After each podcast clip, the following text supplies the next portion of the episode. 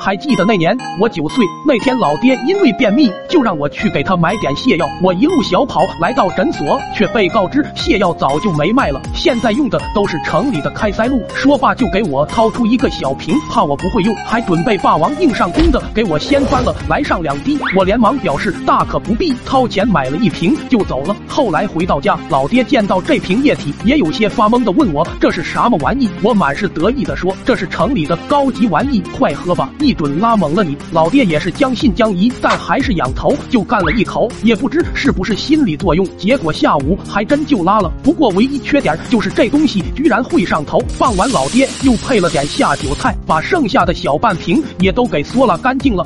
事后几天，老爹瘾又上来了，脑子里想的全是这玩意，憋不住又自掏腰包去买了大半瓶。也就是打那天起，老爹算是一发不可收拾了，隔三差五的就要整几斤的彩香喝。也许是这东西喝多了开发大脑，那天老爹突然就开窍了，觉得这东西既能治便秘，还能过嘴瘾，可谓是居家必备之神药。于是趁这个东西还没普及，当天又去医院里订了八箱。隔天老爹就用喇叭录好音，登上三轮，带着他致富的梦梦想就出发了。旅途第一站是村门口菜市场，这里的人类比较密集。只见老爹摆好他的大喇叭，就开始循环播放了。比人穆尔斯杰克逊，我天天喝开塞露，一天喝三瓶，精神焕发，越喝越牛逼。这一动静瞬间就吸引了周围人，大伙瞠目结舌看着，空气仿佛都凝固了。旁边厕所里的一位老大爷望着手里的开塞露，都沉思了良久。后来老爹又高喊了两遍，可压根还是没人理会。无奈下又悻悻的蹬着三轮子走了，一路又蹬到了烟酒楼。这次老爹决定先改变一下营销方式，找了个空位坐下，对着旁边的大哥推销说：“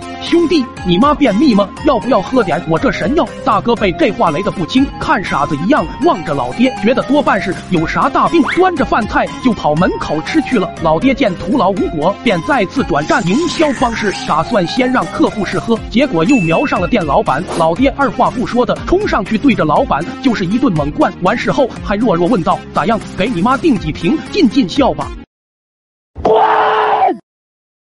后来老爹被人客客气气的扔了出来，失魂落魄的又蹬着车往前走。然而没想到的是，这一些举动引起了别人关注，一个电话就联系了一家智障收容所。可老爹上哪知道这些啊？开到后面，突然就被几个人拦住了去路。为首的那人打量了一下俺爹，对着后面两人说：“应该就是他了，瞅着就像有病的。”那两人还在互相猜疑，倒是老爹以为这是来买开塞露的，连忙抢着说：“是俺没错。”说罢还拿着开塞露开始给给。几位宣传，这次老爹还有备无患的准备了下路菜。这三人彻底悟了，咱们悠着点，我感觉这玩意咬人。然后老爹就被打包上了车，在三人的带领下去往了一个无忧无虑的世界。要不是后来村里缺了壮丁，村长去把老爹提了回来，还不知道老爹要在精神病院里待多久呢。